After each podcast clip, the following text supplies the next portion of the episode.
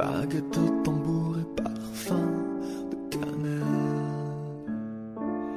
Léna, le ventre 朋友您好，欢迎收听为你读英语美文。你可以在微信订阅号、苹果播客以及百度贴吧搜索“为你读英语美文”，收听节目，获取原文。我是你们的新主播陶卫东，是西安外国语大学 MTI 翻译硕士在读研究生。主播永清是我在西外本科时的舍友。时光飞逝，当年宿舍的兄弟们已经各奔东西四年了，可当年在一起的点点滴滴、欢声笑语，至今历历在目。现在的我，在为了一份满意的工作而四处奔波，舍友们在北京、在威海、在万里之外的非洲，为事业而辛苦地打拼着，生活不容易。对于我们处于事业起步的年轻人更是如此，相信各位听众也有同感。然而，辛苦的工作并不是生活的全部，家庭是你停靠的港湾，健康是你拼搏的资本，朋友是你依靠的肩膀，心灵是你力量的源泉。今天，我给大家带来的是。英语美文题为《生命中的五个球》，希望大家能够读懂生活这门哲学，能像主播永清这样认真的工作，乐观的生活。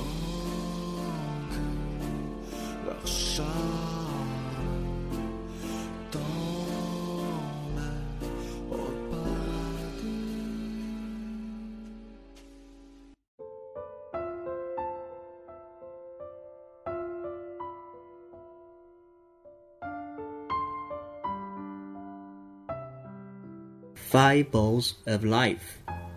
Imagine life is a game in which you are juggling some five balls in the air.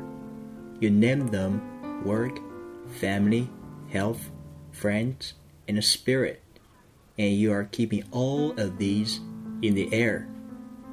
You will soon understand that work is a rubber ball. If you drop it, it will bounce back. But the other four balls family, health, friends, and a spirit are made of glass. If you drop one of these, they will be irrevocably scuffed, marked, nicked, damaged, or even shattered. They will never be the same. You must understand that and strive for balance in your life. How?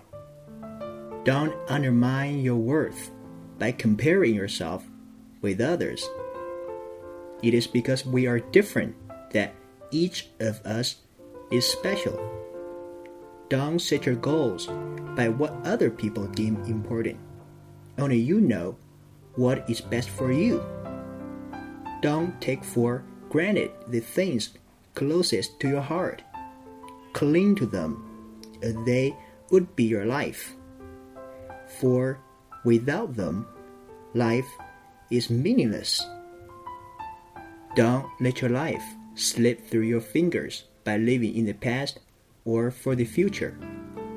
By living your life one day at a time, you live all the days of your life. Don't give up when you still have something to give. Nothing is really over until the moment you stop trying. Don't be afraid to admit that you are less than perfect.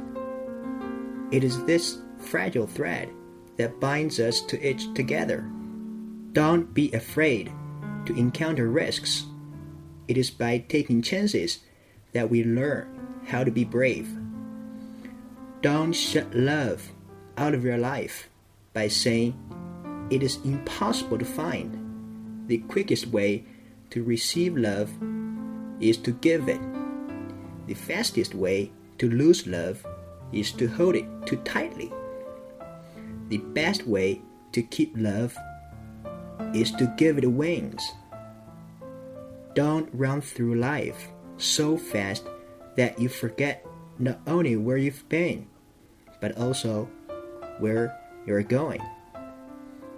Don't forget, a person's greatest emotional need is to feel appreciated.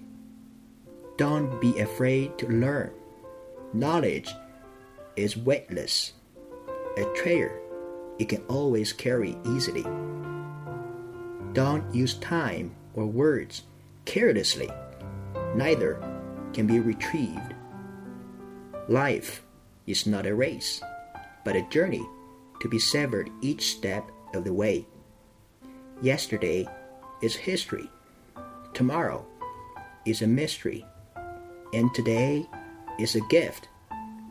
That's why we call it the present